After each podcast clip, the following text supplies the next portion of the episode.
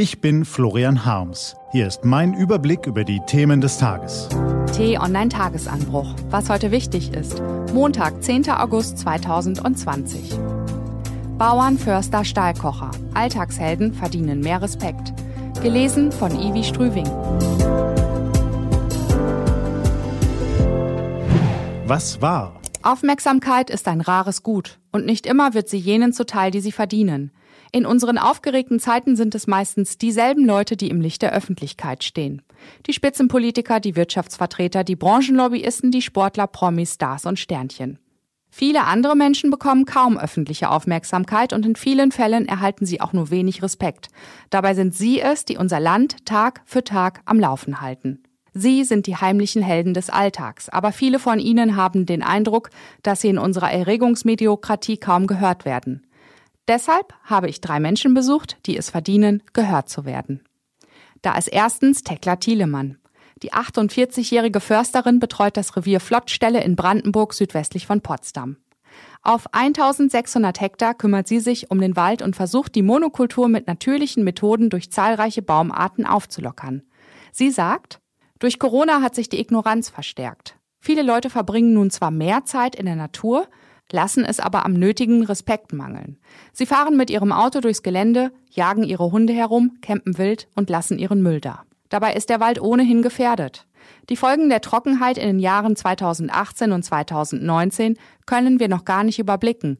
Mancherorts sterben ganze Bestände. Unser Hauptproblem ist aber das Wild. Schon mehr als die Hälfte aller jungen Bäume in Brandenburg hat Verbissschäden, so viele wie in keinem anderen Bundesland. Man müsste viel mehr jagen. Leider fehlen dafür oft die Bereitschaft und das Verständnis. Wir brauchen aber widerstandsfähige Wälder aus verschiedenen Baumarten. Nur dann werden wir mit dem Klimawandel klarkommen. Aufhalten können wir ihn eh nicht mehr. In Großkreuz an der Havel traf ich den Bauern Marco Hinze. Er hat seinen 30 Jahre alten Familienbetrieb Schritt für Schritt ausgebaut, bewirtschaftet mit vier Angestellten und einem Lehrling 600 Hektar Land und verkauft Fleisch aus nachhaltiger Produktion. Das Futter für seine 180 Rinder stammt ausschließlich aus eigenem Anbau, nix mit Soja und Genmais aus Südamerika. Die Tiere sind ja nicht in engen Ställen eingefärcht, sondern grasen meistens auf der Weide. Gesund sehen sie aus, wie aus dem Bilderbuch. Er ist Präsident des Bauernverbands Brandenburg und Gründer des Bundes Freier Bauern, der bundesweit die Interessen von Landwirten vertritt. Er sagt, Nachhaltigkeit bedeutet für mich, dass wir den schönen Brandenburger Boden auch für künftige Generationen erhalten, statt ihn für den maximalen Profit auszubeuten, wie es die Agrarkonzerne tun. Diese Konzerne gefährden die Existenz von Familienbetrieben wie unserem. Sie kaufen immer mehr Land und überdüngen es. Mit seiner Kritik trifft er einen wunden Punkt. Tatsächlich spekulieren immer mehr Investmentfonds und Konzerne wie Aldi oder Vielmann mit deutschem Agrarland, lassen mit Chemikalien das Maximum aus den Böden herauspressen und kassieren dafür auch noch Agrarsubventionen von der EU. Eine absurde Entwicklung. Die Kaufpreise für landwirtschaftliche Flächen in Deutschland haben sich deshalb seit 2005 verdoppelt. Die Politik müsste uns viel stärker unterstützen, sagt Marco Hinze. Wir waren auch bei Frau Klöckner im Ministerium, aber bisher vermissen wir die versprochenen Handlungen. Es heißt immer, die EU sei verantwortlich, aber dann müsste die Bundesregierung eben in Brüssel mehr Druck machen. Sonst treibt die Sucht nach Höchstgewinnen uns in den Ruin. Diese Entwicklung führt außerdem dazu, dass wir kleinen Bauern mit viel zu vielen Vorschriften konfrontiert sind. Die Bürokratie nimmt überhand. Ich sitze mehr am Schreibtisch als auf dem Trecker. Dabei haben wir eigentlich mehr zu tun als je zuvor. Corona hat dazu geführt, dass sich mehr Leute für regionale Produkte interessieren. Aber wir können die nur anbieten, wenn man uns lässt. In Eisenhüttenstadt besuche ich das Stahlwerk, das zu DDR-Zeiten Kombinat hieß und heute zum Weltkonzern ArcelorMittal gehört. 2700 Beschäftigte produzieren hier täglich 5200 Tonnen Qualitätsstahl für Autokarossen, Haushaltsmaschinen und Gebäudefassaden. Der 60-jährige Jörg Richter sagt, wir brauchen in unserem Industrieland die Metallurgie, genauso wie die Chemie und die Bauindustrie.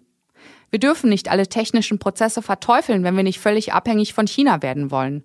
Schon heute produzieren die Chinesen die Hälfte des weltweiten Stahls. Das ist doch nicht gesund.